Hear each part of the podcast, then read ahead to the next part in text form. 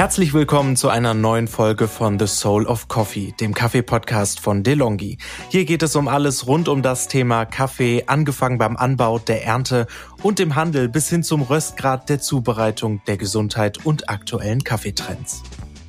Hallo zusammen, hier ist wieder Dominik mit einer neuen Folge von The Soul of Coffee. Ich freue mich, dass wir wieder zusammen in die wunderbare Welt des Kaffees eintauchen und ganz besonders freue ich mich auf meinen heutigen Gast Philipp Schallberger. Hallo Philipp. Hallo Dominik, danke für die Einladung.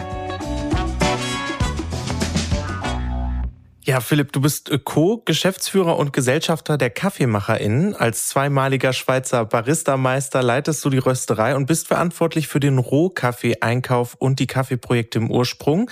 Darüber hinaus bist du lizenzierter Q-Grader und warst über viele Jahre Juror an nationalen Meisterschaften und Weltmeisterschaften. Heute sprechen wir über Verantwortung der Kaffeeröstereien, Herausforderungen und natürlich auch Chancen und wie die Kaffeeproduktion Teil einer nachhaltigen Lösung und eben nicht das Problem sein kann. Bevor wir in dieses ganze spannende Thema einsteigen, zum Warmwerden haben wir immer drei schnelle Fragen und ich würde einsteigen mit der Frage, nur Kaffee oder auch Tee? Ganz klar, auch Tee kann ja super spannend sein und da gibt's noch sehr viel zu tun und sehr viel zu entdecken. Und was ist deine liebste Kaffeekreation, wenn wir zum Kaffee zurückkommen? Einfach nur schwarzer Filterkaffee ohne Schnickschnack. Und was ist der unvergesslichste Ort, an dem du mal einen Kaffee getrunken hast? Ich glaube, das war vor einigen Jahren mal in Nicaragua und zwar auf der Finca La Bastilla. Und zwar hatte ich da zum ersten Mal einen Kaffee auf einer Kaffeefarm, der richtig lecker war. Denn normalerweise ist es ja so, dass der beste Kaffee exportiert wird und das, was zurückbleibt, eben nur so mittelgute Ware ist. Aber das war da anders und der Kaffee, der war echt super lecker auf 1800 Meter mit Sicht auf einen See. Das hört sich traumhaft an. Und danke fürs Fernwehwecken. wir brechen die Aufnahme ab. Nein. Wir wollten ja über Verantwortung von Kaffeeröstereien sprechen. Bevor wir in das Thema einsteigen, magst du den HörerInnen einmal kurz erklären, was genau ihr als KaffeemacherInnen eigentlich seid und was euch so auszeichnet? Ja, sehr gerne. Also wenn ich das dann immer so in einer Reihe aufzähle, dann wirkt das fast ein bisschen unübersichtlich, aber wir wissen sehr genau, was wir tun. Das vorneweg. Also wir sind eigentlich im Kern eine Plattform. Und zwar die den Austausch über Kaffee sucht. Und deswegen bin ich auch sehr gerne heute hier dabei. Alles begonnen hat aber mit der Idee einer Kaffeeschule. Und das war vor bald, ja, noch etwas mehr als zehn Jahren weil es das so noch nicht gab in der Art, wie wir eigentlich Kaffee unterrichten wollten. Und über die Kaffeeschule hinweg kam dann auch der Bedarf, Kaffee so zu zubereiten und einem Klientel zu zeigen, wie wir das gerne möchten. Und dann kam die Gastronomie dazu und dann wollten wir so rösten, wie wir gedenken zu rösten. Und dann kam die Rösterei dazu. Und gleichzeitig ist dann so alles nebeneinander gewachsen. Und dann über ziemlich viele Zufälle hinweg gab es halt auch den Zufall, dass wir plötzlich das Angebot hatten, eine Kaffeefarm mit zu übernehmen. Und das war in Nicaragua. Also sind wir eigentlich auch Kaffeeproduzierende.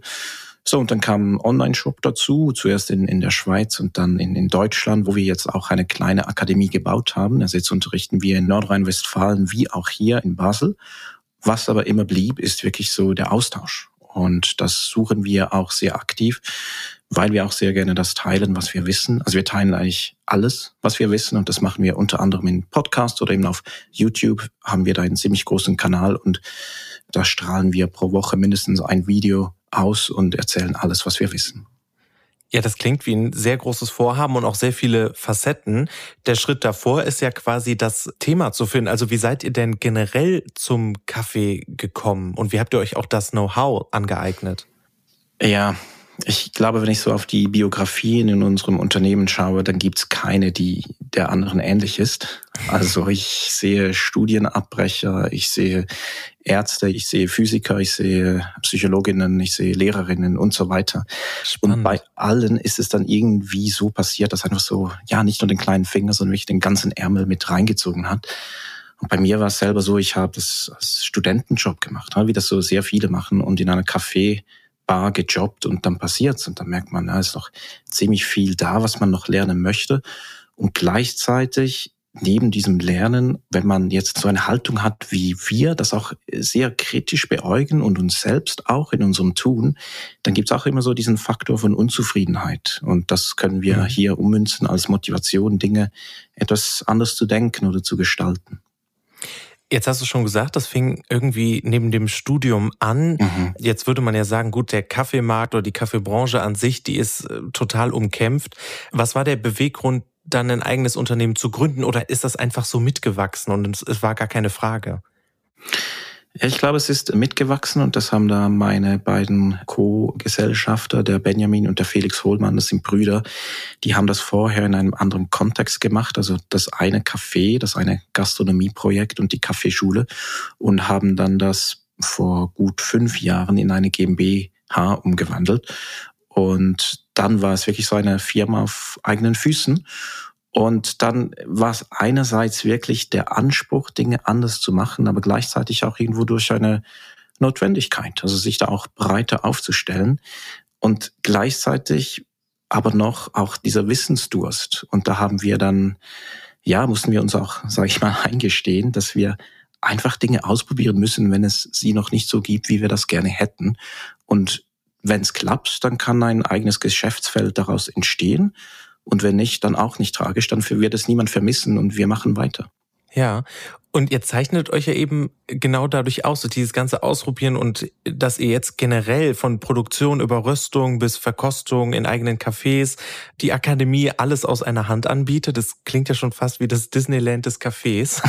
ähm, hab, warum habt ihr euch so aufgestellt? Also war das von Anfang an das Ziel, da wollen wir mal hin oder kam das wirklich dann so, lass mal das auch noch ausprobieren und hier machen? Ja, ich glaube, es ist so beides. Also das eine ist wirklich zu sehen, Austausch macht Freude. Und das hat man vor allem dann, wenn man sich etwas neutraler auf dem Markt positioniert. Und das war eigentlich immer, ja, wie soll ich sagen, ein bisschen schwierig, auch uns selber darin so zu verstehen, was wir eigentlich tun und das anderen zu vermitteln. Denn für uns war immer klar, wir sind eigentlich neutral. Und das fängt auch an auf dem, in der Kaffeeakademie, da haben wir sechs bis sieben Maschinen.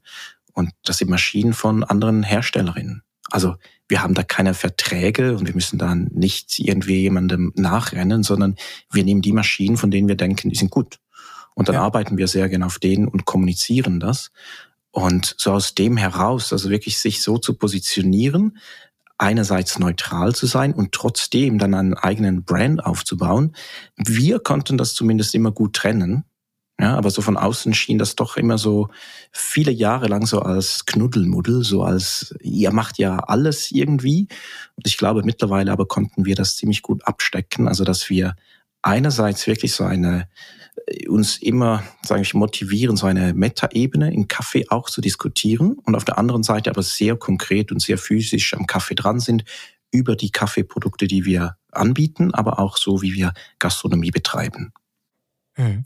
Und das finde ich ja eigentlich spannend, dass du sagst, eure Grundaussage ist, wir sind äh, neutral und ich glaube, wir werden jetzt auch einfach nachher nochmal diese einzelnen Schritte eurer Wertschöpfungskette so ein bisschen abgehen, aber die geopolitischen Bedingungen, die gerade nun mal da sind, haben die einen großen Impact auf euch oder habt ihr da einen Vorteil in dem Sinne durch die Neutralität, die ja auch durchzieht? Ja, gute Frage. Vielleicht weniger durch die Neutralität. Und ich kann verstehen, wenn jemand sagt, es ist alles nicht neutral, was ihr tut, aber so in, in unserem Selbstverständnis ist es das. Sondern ich glaube eher so in der Diversität, die wir haben, weil wir ja doch verschiedene Geschäftsbereiche da auch bedienen. Aber bei allen merken wir natürlich die Logistikschwierigkeiten, die naja, die Verspätungen und, und, und die Rezession, ich sage jetzt, also die kommt noch, sagen wir die Inflation, das merken wir ja alle. Und wir haben das sehr schnell gemerkt beim Online-Shop, wir haben das aber auch gemerkt beim Rohkaffee, der ja wirklich ein total physisches Produkt ist. Und da ja. kannst du einfach nichts beschleunigen. Also wenn irgendwo gestreikt wird und dein Schiff, wo dein Container drauf ist, da halt steht, dann steht's halt einfach. Und du kannst nichts tun. Da gibt's keinen Hack, wie man eine neue, irgendwas Neues programmieren kann, sondern der steht einfach da. Und das ist das irgendwie faszinierende und mühsame gleichzeitige am Kaffee. Aber so, das hat uns schon geholfen, so diese Diversität, das etwas abzufedern. Aber natürlich spüren wir die momentanen Herausforderungen krass. Und ein konkretes Beispiel wäre jetzt natürlich auch die russische Invasion in der Ukraine, Russland als größte Produzentin von stickstoffbasiertem Dünger, Brasilien mhm. die größte Kundin von diesem russischen Dünger und Brasilien gleichzeitig größte Kaffeeproduzentin weltweit. Das hat natürlich einen direkten Impact dann auch auf die Rohkaffeepreise.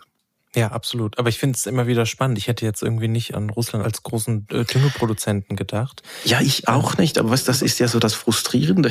ja. Also da merkst du so, dann hast du das Gefühl, du arbeitest irgendwie sehr lokal, was wir jetzt auch tun in Nicaragua. Aber nein, Kaffee ist total globalisiert. Und ich glaube, ja. es wurde uns so klar wie nie zuvor als in den letzten zwölf Monaten. Und ich glaube, mit dem Stichwort Nicaragua heben wir die Stimmung jetzt quasi nochmal. Du hast ja eben gesagt, das ist so der unvergesslichste Ort, an dem du mal einen Kaffee getrunken hast. Und dieser Schritt kam 2017, da seid ihr ja auch Co-Eigentümer der Kaffeefarm in Santa Rita in Nicaragua geworden.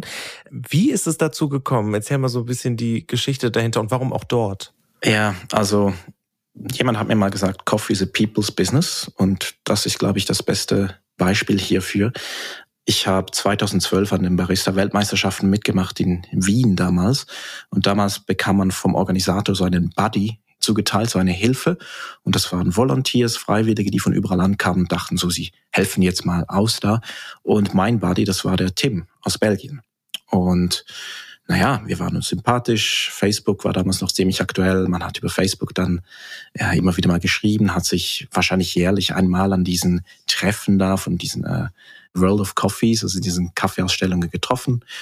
Und damit hat es sich eigentlich. Und dann irgendwann war ich dann in, in Honduras unterwegs, in einem anderen Kontext, aber auch Kaffee. Und mein Geschäftspartner und Freund Benjamin, der sagte, man, mach jetzt endlich mal Instagram. Das ist übrigens besser als Facebook. Habe ich gemacht. Und der erste Freund, der mir vorgeschlagen wurde, war dann eben dieser besagte Tim. Und der hat so ein Posting gemacht und da hat er geschrieben, I found love in Nicaragua, I stay here. Und ich war damals in Honduras und dachte so, ah cool, schöne News, was machst du denn so? Und er hat gesagt, ja, was machst du denn so? Ich sagte, ja, ich bin in Honduras. Hat er gesagt, ja, dann komm rüber. Und dann ging ich halt nach Nicaragua. Das war so eine halbe Tagesreise mit dem Bus. Ja, und so gesagt, wo wir gerade dran sind, so mit dem Unternehmen und worauf wir Bock hätten.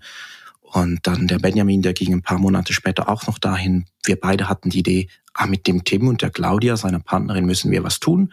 Dann war Funkstille und zwei Monate später kam meine WhatsApp, guys, wanna buy a coffee farm. So, und dann ging's los. Das ist eine sehr coole Geschichte und ich werde definitiv jetzt mehr auf die, die Freundschaftsvorschläge von ja, Instagram ja, auf jeden Fall.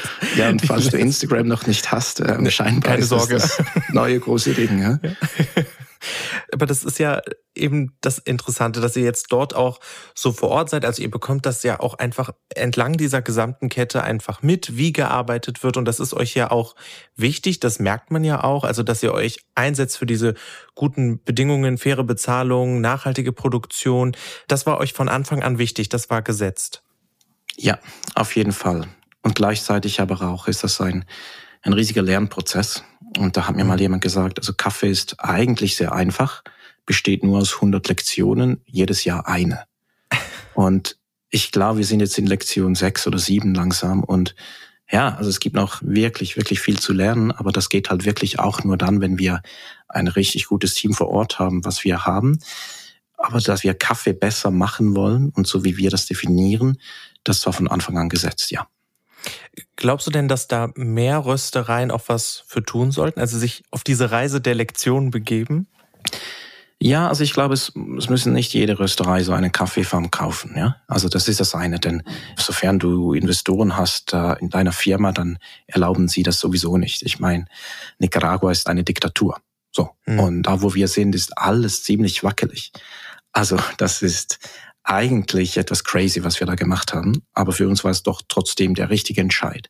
Also dann ist es auch der Return on Investment, der ist sicherlich monetär, aber für uns als Kaffeeunternehmen und vor allem eben auch Kaffeeschule und Austauschplattform, wir lernen da halt so viel.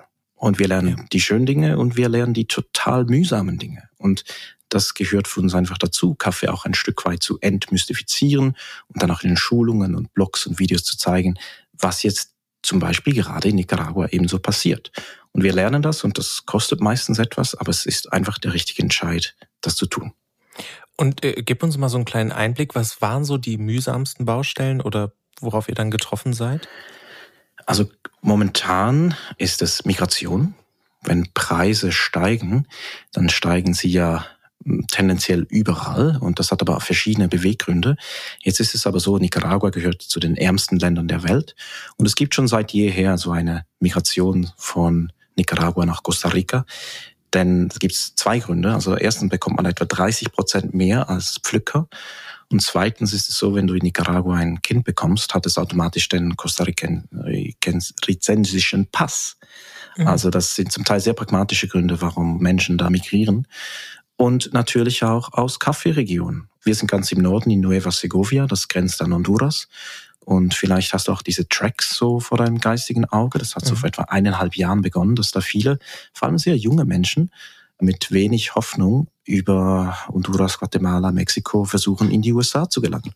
Ja. Und viele aus Kaffeeregionen aus Zentralamerika gehen dahin und auch aus der Region, wo wir sind. Also da gibt's Farmen rundherum, die haben echt einfach niemand, der auf die Farm kommt, um zu arbeiten. Und das ist krass. Also da denkst du, okay, du kannst ein bisschen mehr bezahlen und das funktioniert dann schon, dass Leute kommen.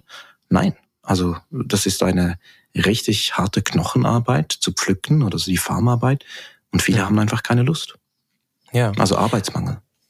Ihr versucht es aber ja, wie du ja schon gerade gesagt hast, man zahlt mehr, man möchte auf jeden Fall die Bedingungen schaffen für diesen Job, dass er dort besser ist vielleicht als an anderen Orten.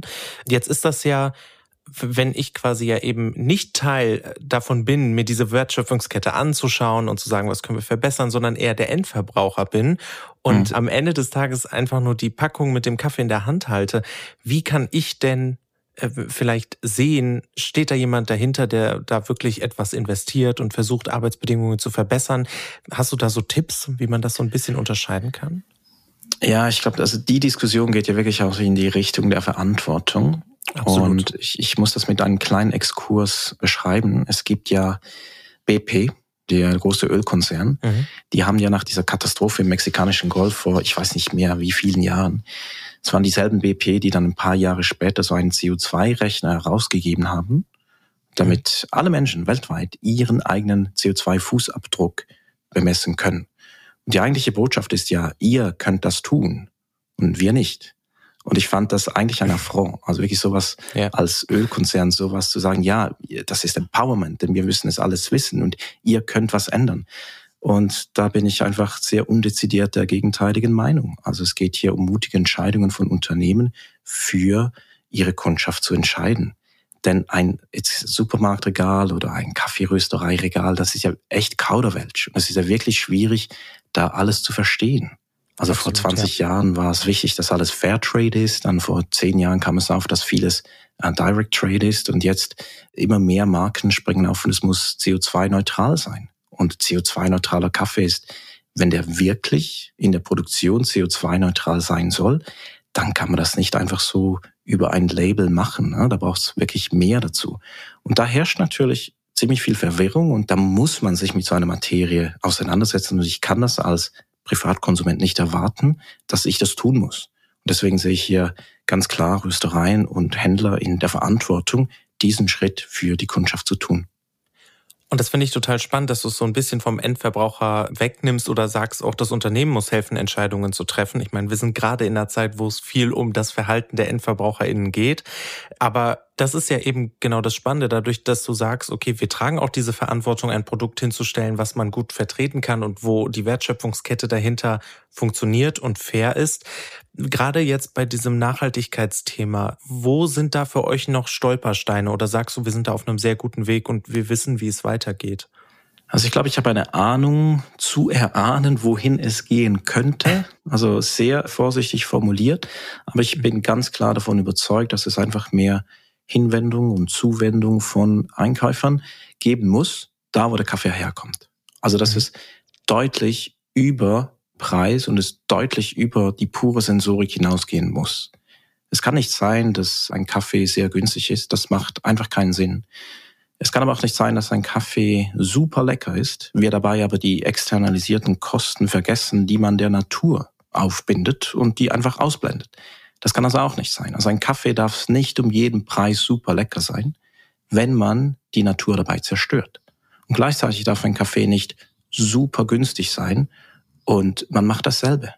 Also es braucht deutlich mehr Auseinandersetzung von denen, die Kaffee einkaufen. Und zwar zu hinterfragen, wo der Kaffee genau herkommt und sich selbst in dieser Rolle auch zu reflektieren. Und natürlich könnte ich jetzt hier so ein paar große Ideen so runterleiern, aber mir geht es zuerst mal darum, wirklich den direkten Kontakt zu suchen. Wo kommt eigentlich mein Kaffee her? Und sobald er hergestellt ist, dann wird es automatisch schwieriger, von diesem Kontakt wieder abzukehren. Denn plötzlich habe ich mit Menschen zu tun. Aber solange ich Kaffee einkaufe, der sehr anonym ist, dann kann ich das von irgendeinem Glaspalast machen und ich brauche nie einen Fuß in ein Kaffeeland zu setzen. Und ich bin mir auch nicht wirklich so den Emotionen bewusst, was das auslösen kann, dass es ziemlich, dass eben ziemlich neutral ist. Aber nur schon diese Hinwendung, selber mal hinzugehen, mit Leuten zu reden, die wirklich den Kaffee produzieren, damit fängt alles an und da wünsche ich mir noch viel mehr Auseinandersetzung und vor allem das auf einer menschlichen Ebene. Und ähm, siehst du denn, dass da gerade die Chance auch da ist? Also bei den EndverbraucherInnen, bei KäuferInnen, die äh, quasi Kaffee jetzt im Supermarktregal oder wo auch immer beziehen. Also man, wir haben ja auch schon viele hier im Podcast gehört, die gesagt haben, ja, Kaffee verändert sich gerade. Es wird wieder mehr zum Genussmittel. Ne? Man gibt dem Getränk mehr Wert. Siehst du das genauso? Also siehst du gerade auch die Chance für diesen Weg oder wird es schwierig? Ich glaube, das ist ein möglicher Weg, also was sicher auch in der Zubereitung ist und dass man aus weniger mehr machen kann. Und das ist auch ein Weg, den wir ja auch gerne kommunizieren und deswegen haben wir eine Kaffeeschule, wo man lernen kann, dass Kaffee noch mehr Spaß macht und dass man da sich noch weiter reinfuchsen möchte. Aber gleichzeitig ist das auch keine Entschuldigung, dass günstiger Kaffee nicht gut eingekauft werden kann. Also es ist ja nicht so, dass alles über Geschmack geht. Sonst gibt's hier eine krasse zwei Weltenteilung. Und die eine sagt, ja, also wir bezahlen mehr für guten Geschmack, aber eigentlich müssen wir da hinkommen und sehen, ja, Kaffee ist eigentlich viel zu günstig. Denn am Ende des Tages sollte ja jemand davon leben. Und das, sagen wir, schlechter Geschmack darf keine Entschuldigung mehr sein für einen tiefen Preis. Absolut, würde ich dir auch komplett zu 100 Prozent zustimmen. Ich würde jetzt gerne noch mal so den Blick auf euch richten, so ein kleiner Blick in die Zukunft. Was sind denn so eure aktuellen Projekte oder was sind die, die jetzt sofort anstehen bei euch? Einige. Ähm, also keine Langeweile. Nein, also wir haben ja auch ein sehr diverses Team und mit vielen Hintergründen haben das dann auch mit deinem neuen Namen, also mit dieser genderneutralen Benamsung, also KaffeemacherInnen so manifestiert vor eineinhalb Jahren. Und zwar einfach aus dem Grund, weil wir extrem divers sind und das abbilden wollen und damit einschließen aber auch alle, die mit, sich mit uns und der Idee verbinden. So. Und das äh, führt übrigens immer wieder zu lustigen sage mal, Diskussionen, also nicht mal Diskussionen, wir lassen uns nicht darauf ein, sondern eher Randbemerkungen. Mhm. So, aber weil wir so ein diverses Team sind, kommen da auch echt viele Ideen rein. Und das ist ja ein super Schmelztiegel für neue Projekte. Also da geht es einerseits weiter auf der gastronomischen Seite. Wir machen Gastronomie, ja. Und da wollen wir eigentlich auch mit allen Warenketten, die wir da haben, die wollen wir entweder selber machen oder dann neue Wege gehen und ja, also vielleicht das eigene Mehl gestalten und selber Tee anbauen und solche Dinge. Also immer vor dem Blick so, dass wir doch resilienter werden wollen. Beim Kaffee jetzt, da gibt's die große Diskussion um, äh, sagen wir mal, klimafreundlichen Kaffee. Die Herausforderung bei der ganzen Diskussion von CO2 und Klima, Kaffee, klimaneutral etc. ist wirklich so die großen Fragen, die weniger sexy sind, nicht aus dem Fokus zu verlieren. Also mhm. Zugang zu Bildung, Zugang zu günstigem Geld, weil Zinsen in diesen Ländern ist zum Teil über 20 Prozent. Das ist unfassbar. Wer möchte da noch Unternehmer sein? Also die Dinge wirklich auch zuordnen und da lernen wir selbst gerade sehr viel. Und wir sind aber auch an einem größeren, sagen wir sehr komplexen, langfristigen Projekt dran in Mexiko, in dem es darum geht, Kaffee schließlich in ein paar Jahren total autark produzieren zu können, zusammen mit ein paar Partnern gerade vor dem Hintergrund, was wir schon hatten von diesen geopolitischen Umwälzungen, die eben leider einen direkten Impact haben auf Kaffeeketten. Also da soll es darum gehen, total autark zu produzieren, das heißt selber den ganzen Dünger herzustellen, selber Lebensmittel herzustellen und das Kaffee einfach so läuft und eigentlich links und rechts könnte alles Bach abgehen, aber die Farm funktioniert weiter. Das ist ein sehr schönes Ziel und ich muss auch nochmal diesen einen Schritt zurückgehen. Ich finde es äh, einfach total schön, wie divers ihr als Team seid und ich finde, man merkt auch in so einem kurzen Gespräch, da geht es hier gar nicht um irgendwelche vorgeschobenen Labels, sondern das wird bei euch wirklich gelebt und ich glaube, da können sich sehr viele Firmen und Projekte eine große Scheibe von abschneiden. Also von daher finde ich das wirklich super, also wie ihr auch agiert und man merkt das. Und mit einer letzten Frage in diesem Podcast, die ist quasi immer gleich, denn wir würden gerne von dir wissen, welche Frage wurde dir noch nie gestellt, wolltest du aber schon immer mal beantworten? Boah, ich habe mir echt viele Gedanken gemacht, aber ich habe keine einzige gefunden. Ich glaube, weil ich einfach stinkfrech bin und die Dinge einfach so auch dann zu meinem Nutzen umwandle und das sagen kann, was ich möchte, weil wir selber auch, sagen wir, publizistisch etwas tätig sind, also weil wir Videos ja. machen oder Blogs also da geben wir uns keinen Maulkorb und sagen einfach alles, was wir können. Deswegen bin ich da sehr froh, in der Position zu sein.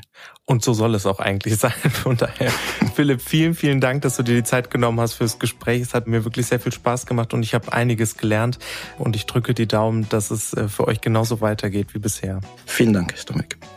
Ja, mehr Infos zu Philipp und den KaffeemacherInnen findet ihr wie immer in den Show Notes und in der nächsten Folge hört ihr Philipp nochmal, dann erklärt er in Espresso-Länge, was genau Q-Grader machen und wie man eigentlich Kaffeeverkosterin werden kann. Und damit bis zum nächsten Mal, euer Dominik.